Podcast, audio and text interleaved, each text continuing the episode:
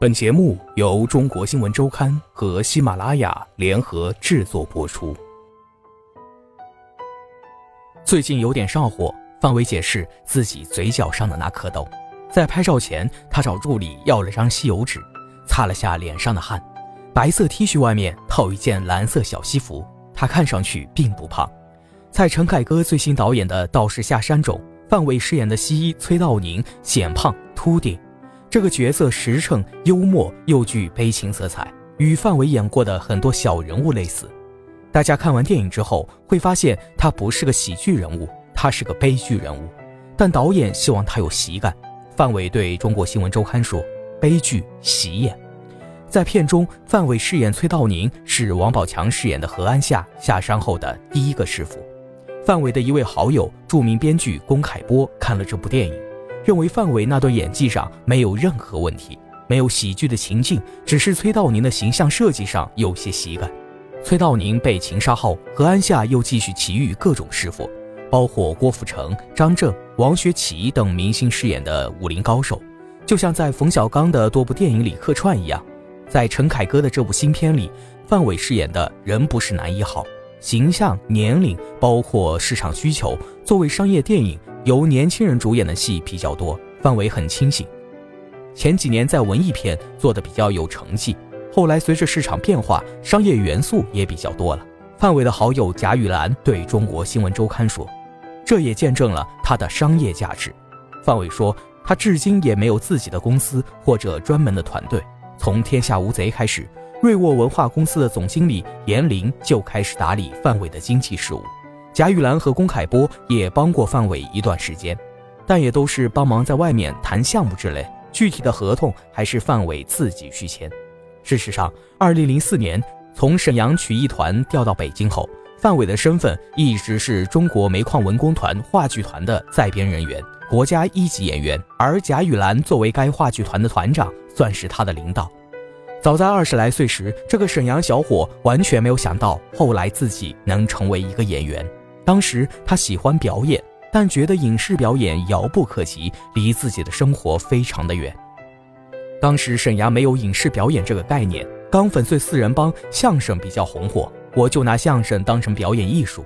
范伟对中国新闻周刊回忆，相声离我们又近，比如有个亲戚认识沈阳曲艺团的陈连仲老师，就把我介绍给他。一九七八年，舅舅介绍十七岁的范伟去跟陈连仲学相声，第二年。师傅陈连仲又让范伟去了锦溪曲艺团，两年之后又到了铁岭民间艺术团，直到一九八三年才考回沈阳曲艺团。事实上，范伟和赵本山、潘长江的同事关系刚好擦肩而过。一九八四年后，赵本山、潘长江才进入铁岭民间艺术团。巩汉林和范伟曾是同事，前者早四年进入沈阳曲艺团，最初两人还曾同时参加过应聘，只收一人。当时的考官就有陈连仲，陈并未将名额给了自己的徒弟范伟，而是招进了巩汉林。这个事儿我从来没跟他俩说过。陈连仲回忆，一九六零年代时，一次在大连演出，陈连仲得了疾病，巩汉林的父亲和另外一个艺人轮流背着他去了医院，找巩汉林有报恩的意味。范伟不可能恨我，这个事他俩一直都不知道。陈连仲说。如今陈连仲的微信朋友圈背景放的都是他和大徒弟范伟的合影，照片里两人坐沙发上隔着茶几，范伟伸着两手去握着陈连仲的手臂。他只有这一个师傅，回沈阳时都会去看望后者。在一九八三年，范伟考沈阳曲艺团时，陈连仲没有做考官，他直接陪范伟演，范伟负责逗乐，陈连仲甘当配角捧徒弟，表演了《豆腐梅》《哭笑乐》两场相声。随即，剧团里的领导就决定收下范伟。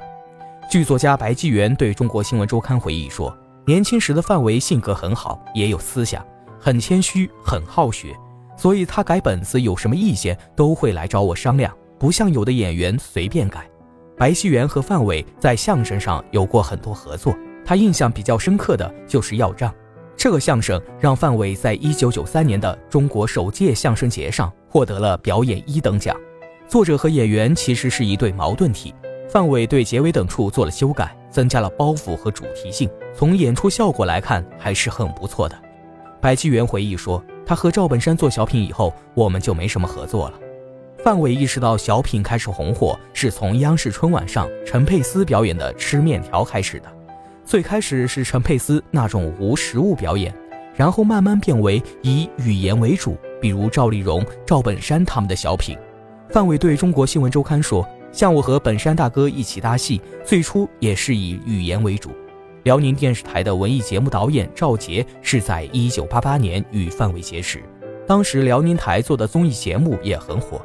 我和范伟因为工作关系认识的，后来又有了私交。赵杰对中国新闻周刊说：“他是一个小秀才，跟别的演员不一样的是，他还能写东西。”当时范伟还住在团里分的二十多平方米的宿舍，夏天很热，开着风扇，光着膀子。他的确不会喝酒，整点啤酒就躺下睡着了。赵杰回忆，他那个时候就开始琢磨创作了。如今像他这样勤奋琢磨和创作的，也就是走心的演员很少了。